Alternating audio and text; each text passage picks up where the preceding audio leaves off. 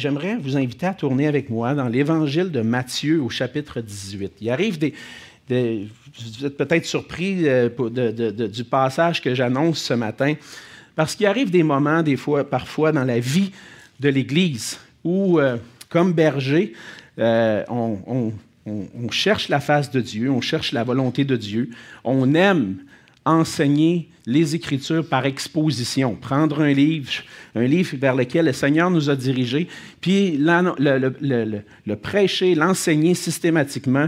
Dans ce temps-là, c'est un peu comme le calendrier, c'est le Seigneur qui établit le calendrier de nos enseignements. Puis on veut suivre la direction du Seigneur, mais en même temps, on est sensible à, ce que, à la vie de l'Église, à ce que l'Église est en train de vivre. Et puis dans les dernières semaines, euh, le Seigneur m'a mis à cœur un passage dans Matthieu chapitre 18, parce que ce matin, on vit un moment, on va vivre un moment spécial en Église. Et donc, euh, j'aimerais qu'on puisse lire ensemble Matthieu chapitre 18, les versets 15 à 35. La parole de Dieu dit ceci. Si ton frère a péché, va et reprends-le entre toi et lui seul. S'il t'écoute, tu as gagné ton frère. Mais s'il ne t'écoute pas, prends avec toi une ou deux personnes afin que toute l'affaire se règle sur la déclaration de deux ou de trois témoins. S'il refuse de les écouter, dis-le à l'Église. Et s'il refuse aussi d'écouter l'Église, qu'il soit pour toi comme un païen ou un publicain. Je vous le dis en vérité, tout ce que vous lirez sur la terre sera lié dans le ciel, et tout ce que vous délirez sur la terre sera délié dans le ciel.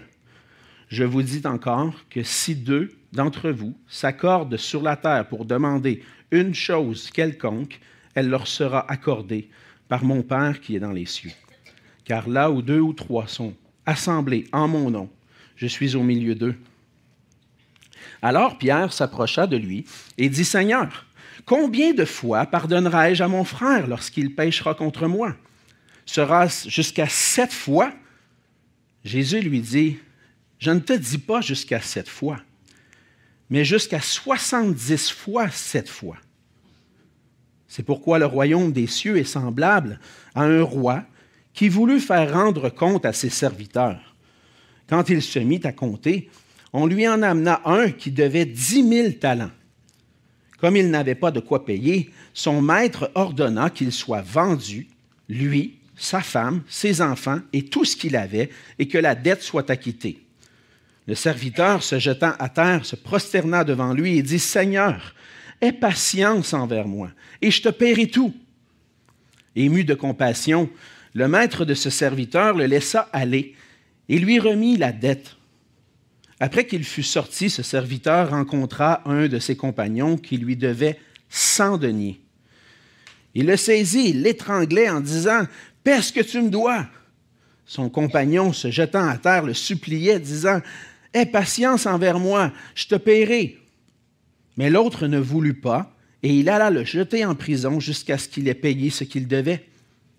Ses compagnons, ayant vu ce qui était arrivé, furent profondément attristés, et ils allèrent raconter à leur maître tout ce qui s'était passé.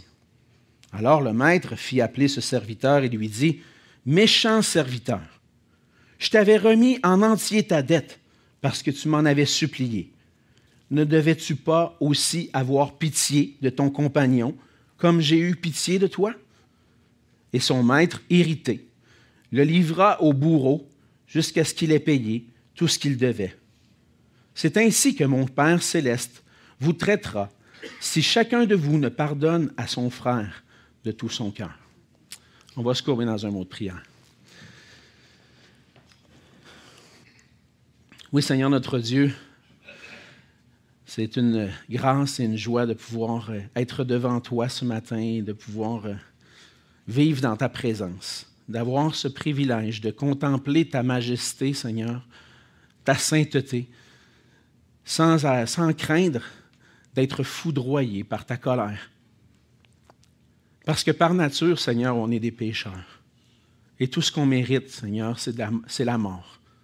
Mais dans ta grâce, en Jésus-Christ, tu nous as tant aimés et tu as fait ce qui était nécessaire pour qu'on puisse être pardonné, lavé de nos péchés et qu'on puisse se présenter devant toi pur et que nous puissions contempler ta face. Seigneur, ta grâce est tellement grande. Et on veut te célébrer ce matin par cette parole que, que tu as placée sur mon cœur, Seigneur, et qu'ensemble, ma prière, c'est qu'ensemble, on puisse honorer ta parole, qu'on puisse te glorifier, toi, notre seul vrai Dieu, notre Seigneur, qui est digne de recevoir notre adoration, non seulement de nos lèvres, mais de tous nos cœurs, de tout notre cœur. On te prie de bénir ta parole en nos cœurs ce matin, Seigneur, qu'elle puisse porter du fruit à ta gloire. Et c'est dans le nom précieux de Jésus que je te prie. Amen. S'il y a une chose qu'on nous enseigne très tôt dans la vie, c'est de pardonner à ceux qui nous font du tort. C'est pas très long qu'on grandit dans la vie et dès notre jeune âge, lorsqu'on euh, commence à, avoir des relations avec nos frères et sœurs dans la famille, euh, qu'on nous enseigne à pardonner.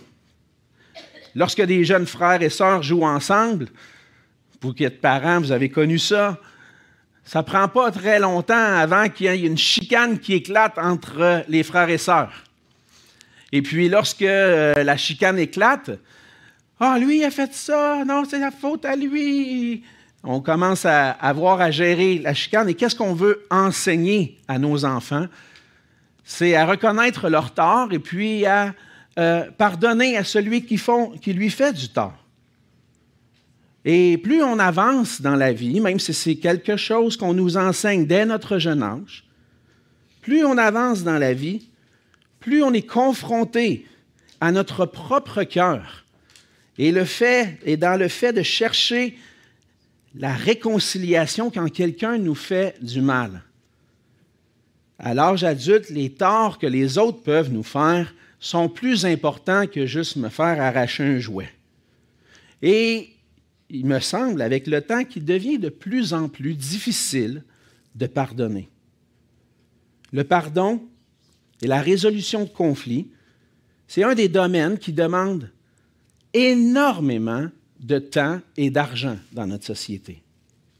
Quand les gens vivent une injustice ou quelqu'un leur a fait subir un tort, plusieurs seraient prêts et sont prêts à payer des sommes énormes pour obtenir une réparation. On embauche des avocats, on mobilise des juges, la cour et toute la société est impliquée des fois dans des, dans des, dans des situations de poursuite. On voit ça à la télé et tout ça est en lien avec la réconciliation et le pardon. Certainement, vous avez déjà vous-même vécu ou subi un tort de la part d'une autre personne et peut-être même par un frère ou une sœur dans l'Église. Dans l'Église, la famille de Dieu, c'est presque certain, j'ose pas dire à 100% mais c'est pas loin d'être ça, qu'à un certain moment donné, le péché d'un frère ou d'une sœur va te causer du tort et qu'il va y avoir un conflit qui va éclater. On n'est pas à l'abri de ça, même si on est des enfants de Dieu. Et même si la personne vient vers nous pour se réconcilier, pour réparer, il peut nous arriver d'avoir de la difficulté à pardonner et même parfois à ne pas vouloir pardonner. Dans le passage qu'on a lu ce matin, on voit l'enseignement de Jésus à ses disciples sur la façon dont ils doivent agir envers une personne qui a péché contre une autre personne ou contre l'Église, et lorsque cette personne-là se repent ce passage important se trouve au cœur de l'évangile de Matthieu. Et dans l'évangile de Matthieu, lorsqu'on prend le temps de, regarder les thèmes que Matthieu développe, on voit un thème important ressortir. C'est le thème du royaume de Dieu. Et Jésus va raconter des paraboles et va raconter des histoires en disant, le royaume de Dieu est semblable à, pour nous expliquer pour nous enseigner et nous dire, voici comment on se comporte en tant que citoyen du royaume de Dieu. On y trouve des enseignements de Jésus pour qu'on puisse apprendre, nous, comme enfants de Dieu, à savoir comment, comment agir. Et dans cette section du passage de l'Évangile, Jésus souligne l'importance du pardon sincère et entier dans nos relations. Et ce matin, on va voir ensemble dans les versets, plus particulièrement dans les versets 21 à 35, que puisque nous avons reçu un pardon sans limite, nous devons nous aussi continuellement pardonner de tout notre cœur. On voit dans les versets 21 à 22 qu'on doit accorder un pardon sans limite. L'enseignement de Jésus, en fait, commence avec une question de Pierre, l'apôtre Pierre. Il est probable que cette question euh, euh, soit survenue à la suite de ce qui précédait. dans les versets 15 à 20, Jésus enseigne, c'est si mon frère a péché, euh, et tu dois aller le reprendre, et s'il se repent, tu dois lui pardonner, etc. Mais il est possible qu'à la suite de cet enseignement-là, les disciples aient eu une discussion entre eux et se disent, se sont posé la question que Pierre apporte à Jésus. Il arrive, je n'ai pas de difficulté à voir les disciples dire est-ce que Jésus vient d'enseigner, là? C'est quoi? Qu'est-ce que tu en penses, toi? Puis là, on jase. Puis là, maintenant, il y a une question qui survient. Et là, Pierre apporte cette question. Il dit Seigneur, combien de fois pardonnerai-je à mon frère lorsqu'il péchera contre moi? Sera-ce jusqu'à sept fois? Ce qui est intéressant lorsqu'on étudie le, passage, puis on étudie un peu le contexte, c'est que dans, la, les, rabbins juifs enseignaient, puis dans la littérature juive, enseignaient que tu pouvais pardonner jusqu'à trois fois. Un frère pêche contre toi, il vient, il se repent, tu lui pardonnes une, deux, trois fois, mais après ça, c'est fini. Tu finis niaisage. Et là, Pierre, lui, dit Hey, est-ce que ça serait jusqu'à sept fois, pensant que, ouais, hein, Seigneur, je vais un peu plus loin? Puis Jésus leur dit, lui dit T'es dans les patates, mon ami.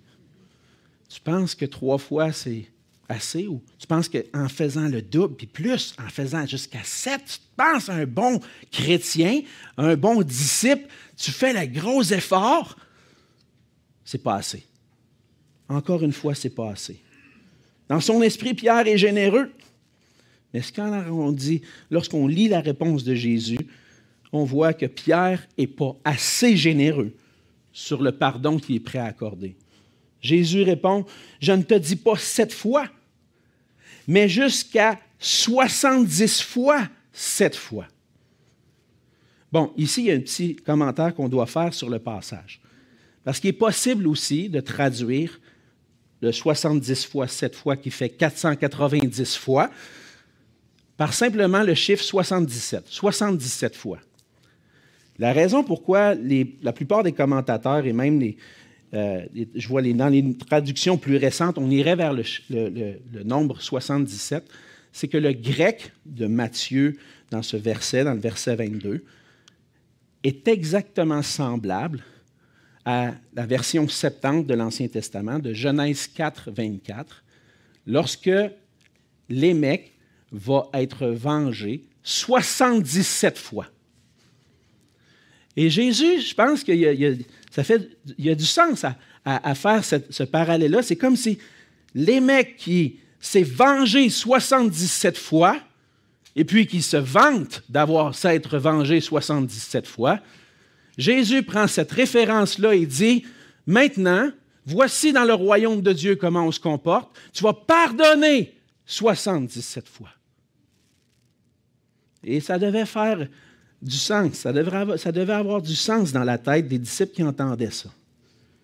En fait, Jésus, pour Jésus, il n'y a pas de limite au pardon qu'on doit accorder. Que ce soit 77 ou 490, Jésus est en train de dire, il n'y a pas de limite dans Luc 17, les versets 3 et 4.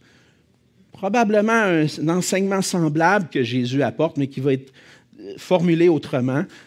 Il va dire, prenez garde à vous-même. Si ton frère a péché, reprends-le. Et s'il se repent, pardonne-lui. Et s'il a péché contre toi sept fois dans un jour, et que sept fois il revienne à toi disant, je me repens, tu lui pardonneras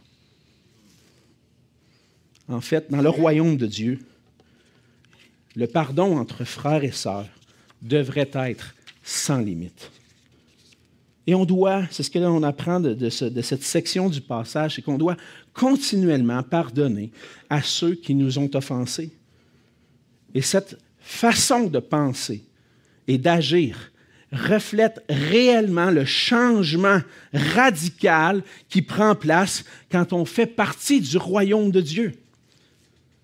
Naturellement, humainement parlant, on a nos limites. Et puis lorsque euh, on pense au pardon, naturellement, ça a du sens pour nous de dire qu'à un moment donné, ça suffit. Après un certain nombre de fois que je t'ai pardonné, ma patience là, a plus de limites. Elle, a des limites, excusez-moi. Ma patience a des limites. Puis là, tu recommences. Tu viens me voir, tu te repens, puis là, il faut que je te pardonne encore. Un moment donné, ça, fait. Hein? Humainement parlant, c'est comme ça. Mais le Seigneur vient, quand le Seigneur vient faire sa demeure en nous, il y a un changement complet dans notre façon de penser. Puis la façon de penser de Jésus n'est pas naturelle, n'est pas humaine, est céleste. Et pour Jésus, si tu es un disciple de Christ, lorsque quelqu'un pêche contre toi et qu'il se repent de son péché, tu dois lui pardonner continuellement. Mais là, la question c'est, mais qu'est-ce que je vais faire s'il ne se repent pas? Hmm. Il ne s'est pas repenti de son péché. Est-ce que je dois lui pardonner? Évidemment, lorsqu'on prend la situation dans la vie tous les jours, puis lorsque ça nous arrive, le pardon, la réconciliation peuvent réellement être vécus lorsqu'il y a repentance. Est-ce que c'est nécessaire toujours? Il y a des choses dans la vie qu'on passe par-dessus. Si euh, je fais du tort à mon épouse, ce qui peut arriver assez souvent, J'espère qu'elle va passer par-dessus mes faiblesses, mes défauts, puis les manquements que j'ai envers elle. Parce que moi aussi, des fois, je passe par-dessus.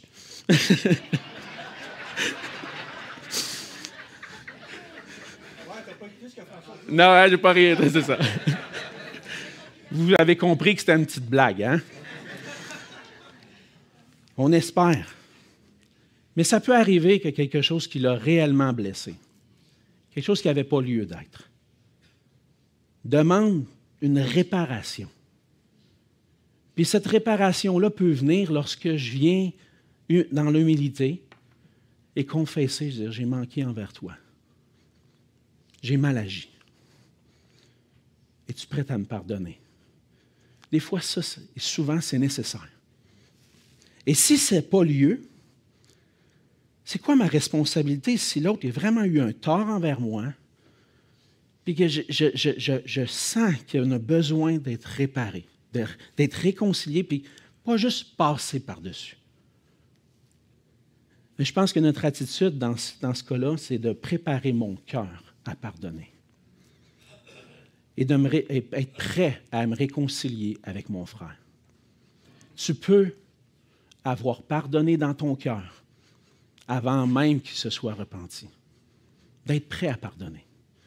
Mais la réconciliation va avoir lieu quand il va, quand il y aura un dialogue. S'il n'y a pas de dialogue, on ne peut pas réellement résoudre la situation. Et parfois, c'est nécessaire de dire, Seigneur, j'ai besoin, je sais que tu me demandes de pardonner, mais pour, accorder le pardon, je veux que tu disposes mon cœur à ça, pour que quand va venir le temps, je puisse le faire. Et ça, ça doit arriver et continuellement. C'est continuellement comme ça qu'on doit agir. Et peut-être que pour toi, ce matin, quand tu entends que Jésus demande que tu dois continuellement pardonner, puis continuellement accorder le pardon, peut-être que ça n'a aucun sens pour toi. Mais Jésus a une bonne raison pour parler de cette façon-là. Et la raison pour laquelle on doit accorder un pardon sans limite, c'est qu'en Jésus-Christ, un pardon sans limite. Dans les versets 23 à 27 et, et suivants, Jésus va aborder euh, la parabole, euh, une parabole, une parabole qui montre la grandeur du pardon qu'on a reçu en Jésus-Christ. Jésus raconte l'histoire d'un serviteur qui devait 10 000 talents. Pour donner une idée, un talent à cette époque-là équivalait à 20 ans de salaire. Si tu fais environ 40 000 par année, ça veut dire 800 000, un talent. Et là, il en devait 10 000. Faites le calcul dans votre tête. C'était une dette d'environ 8 milliards de dollars. Et Jésus fait, c'est une parabole, hein? donc Jésus enseigne une parabole pour montrer une image, pour montrer la grandeur de la dette. En fait, c'est une dette impossible à rembourser. C'est ça que Jésus veut montrer. Une dette incalculable, impossible, parce que ça prendrait 200 000 ans de travail pour la rembourser. As-tu déjà entendu quelqu'un qui a vécu 200 000 ans? Non, il n'y arrivera jamais. Le monde n'existe même pas depuis 200 000 ans. Son maître, qui est aussi le roi, parce qu'il n'est pas capable de rembourser, il le condamne à être vendu, lui, sa famille et tous ses biens, puis il a effacé la dette. On va régler ça demain. Je ne me rembourse pas en faisant ça. Mais on va, on va régler ça. Je te vends. Et là, le serviteur, non, non, non, non, non, non, fais pas ça, fais pas ça, aie pitié, aie pitié de moi. Je vais tout te rembourser. Ouais. Pas sûr. Mais le maître, qui est le roi, a compassion de lui. Il ne demande pas une scène. Puis lui dit, ta dette est remise. C'est réglé. Sur la base de sa compassion, de sa miséricorde.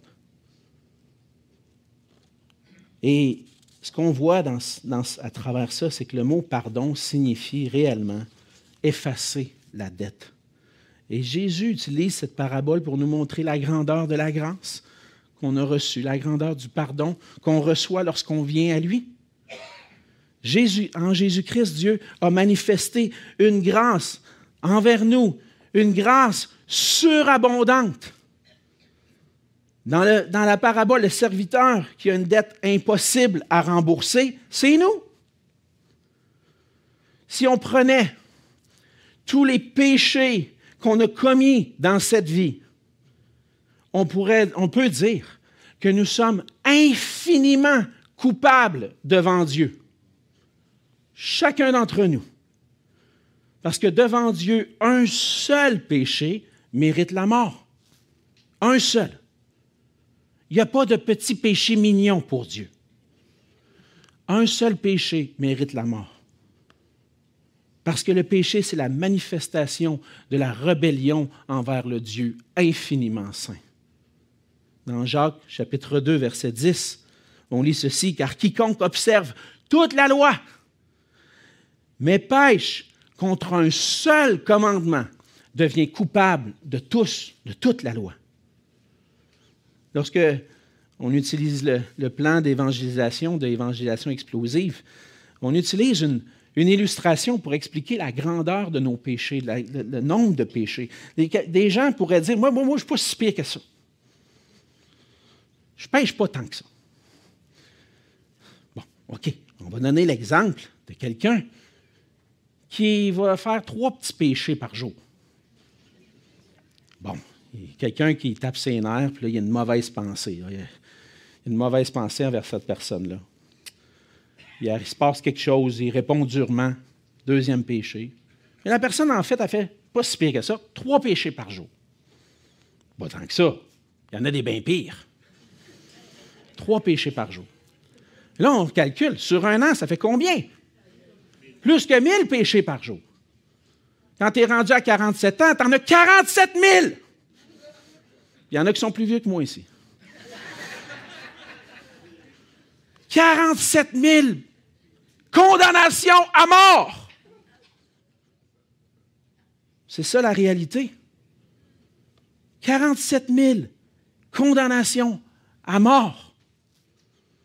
Puis dans la parabole, notre Dieu représente le roi qui a vu notre culpabilité, notre condamnation, notre misère dans laquelle nous étions. Et le Dieu saint a eu pitié de nous. Il a envoyé son Fils unique pour prendre sur lui nos péchés, afin qu'il puisse payer la dette de nos péchés. Tout ce toute notre condamnation, toute notre culpabilité, tout le mal qu'on avait fait. Jésus l'a pris sur lui à la croix. Il a reçu la punition qu'on méritait. Il a pris sur lui la dette incalculable qu'on devait. Et puis, il a tout payé. Dans Romains 5 au verset 20, Paul va dire, Or la loi est intervenue afin que l'offense abonde. Mais là où le péché a abondé, la grâce a surabondé. En Jésus-Christ, la grâce et la miséricorde de Dieu ont été manifestées et a contribué à payer entièrement ma dette, une dette incalculable. Et maintenant, par la repentance et la foi en lui, je trouve un pardon complet. 100% de tous mes péchés ont été effacés. Et maintenant, je suis trouvé juste devant le Dieu saint. Ça, c'est la grâce que j'ai reçue. Une grâce incalculable. Une grâce infinie. En plus de ça, non seulement le Seigneur à la croix a payé pour tous mes péchés que j'avais commis, mais en lui, je suis pardonné de tous les péchés aussi futurs. Par la foi en lui, on trouve le pardon, non seulement à le moment de notre conversion, mais continuellement. Notre Dieu incarne le pardon parfait, sans limite. Ce qui veut dire que toutes les fois où je pêche encore, si je viens à lui en confessant mon péché, je vais trouver en lui le pardon, encore et encore. Dans Isaïe 55, verset 7, le Seigneur dit que le méchant abandonne sa voie et l'homme d'iniquité ses pensées, qu'il retourne à l'Éternel, qui aura pitié de lui, à notre Dieu, qui ne se lasse pas de pardonner. Un autre verset qu'on connaît bien, 1 Jean, chapitre 1, verset 9. Si nous confessons nos péchés, il est fidèle et juste pour nous les pardonner et pour nous purifier de toute iniquité. La réalité, c'est qu'en Jésus-Christ, en tant qu'enfant de Dieu, Dieu ne dira jamais à un de ses enfants qui vient à lui avec un cœur repentant, je te pardonne plus. Dieu fera jamais ça, parce que son pardon est continuel. Et ça nous montre la grandeur de son amour, de sa grâce pour nous. Un Dieu qui ne se lasse jamais d'accueillir à lui le pécheur repentant. la grandeur du pardon, incalculable, infini, que j'ai reçu en Jésus, a pour effet de transformer mon cœur. Devant ce que j'ai reçu maintenant, comment je vais agir? C'est ce qu'on voit finalement, c'est qu'un cœur transformé par le pardon sans limite pardonne sans limite on voit dans la suite de l'histoire de cet homme que l'homme n'a pas, finalement, n'a pas pardonné lui-même. Après avoir reçu un pardon incalculable, une dette de 8 milliards de dollars, 200 000 ans de travail, il s'en va voir celui qui lui doit 100 deniers. Un denier, une journée de travail. Il lui doit 100 jours de travail. Quatre mois. Trois, quatre mois. Et puis là, il lui demande de payer. Puis il fait jeter en prison pour qu'il paye, rembourser. Puis il n'est pas capable d'effacer une dette qui équivaut même pas à 0,01% de sa dette. Jésus dit, il y a quelque chose qui ne marche pas avec ça. Et quand son maître apprend cela, qu'est-ce qu'il fait? Il le livre au châtiment éternel. Vous allez dire, ouais, où c'est que tu vois ça, le châtiment éternel? Bien, on voit verset 34, son maître irrité le livra au bourreau jusqu'à ce qu'il ait payé tout ce qu'il devait. Mais comment il peut payer s'il est en train de se faire martyriser par les bourreaux? Il ne travaille pas. Il ne remboursera jamais. C'est un châtiment qu'il reçoit. Et le, Seigneur est en train de, de nous montrer que cet homme-là a été condamné. Pourquoi? Parce que finalement, il n'a pas manifesté un cœur transformé par le pardon. Il a reçu un pardon incalculable, une grâce incalculable, et ça n'a pas touché son cœur. C'est une mise en garde pour nous aujourd'hui pour nous qui ne voulons pas pardonner. Parce que ce passage-là nous amène à examiner nos propres cœurs. Est-ce qu'on agit parfois comme cet homme-là? Ayant été pardonné une multitude de péchés, est-ce qu'on n'est pas en train des fois de retenir le pardon pour une seule offense envers nous? le passage nous place devant cette question, est-ce que j'ai un cœur disposé à pardonner? Est-ce que je pardonne l'offense, même quand un frère se repent d'avoir péché contre moi? Cette parabole-là, c'est le rappel qu'un cœur transformé par le pardon de Dieu en Jésus-Christ doit absolument manifester le pardon. Ça ne veut pas dire que ça va être sans difficulté ça se peut que l'offense soit très grave.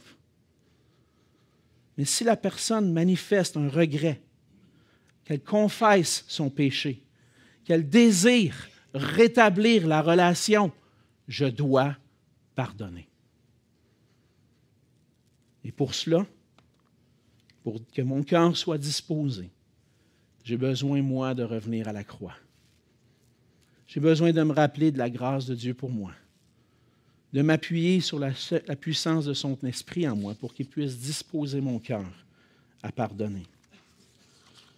Et si finalement, je veux toujours pas pardonner, et si c'est vraiment le cas, j'ose poser la question.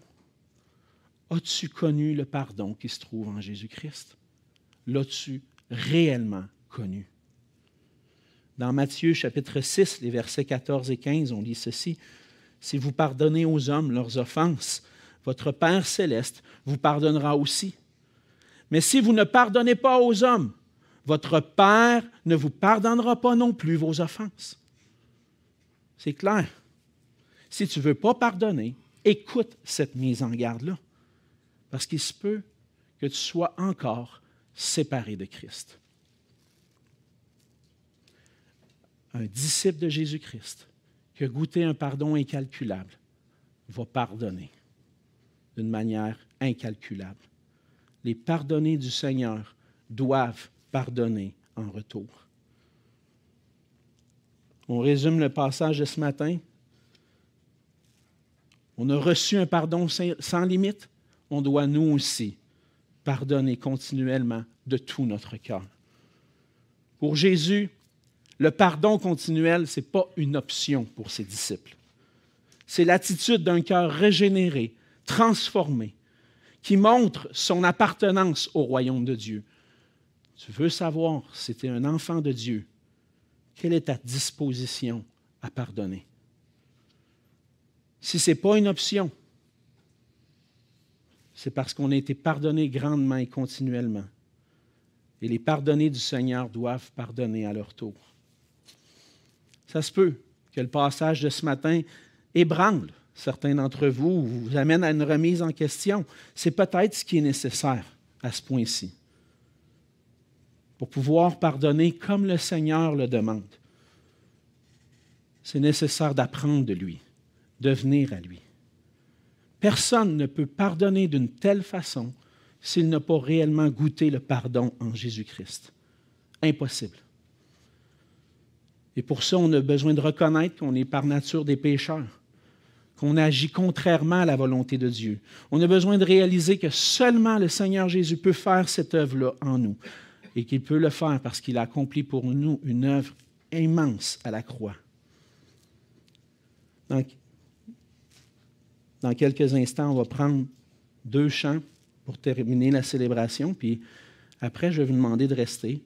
On va prendre quelques minutes ensemble pour accueillir un frère qui fait un retour au Seigneur et à l'Église. Pour ceux qui sont en ligne, étant donné que ça concerne la vie de notre Église, on va arrêter la web diffusion après les deux chants pour nous permettre de vivre ça ensemble en famille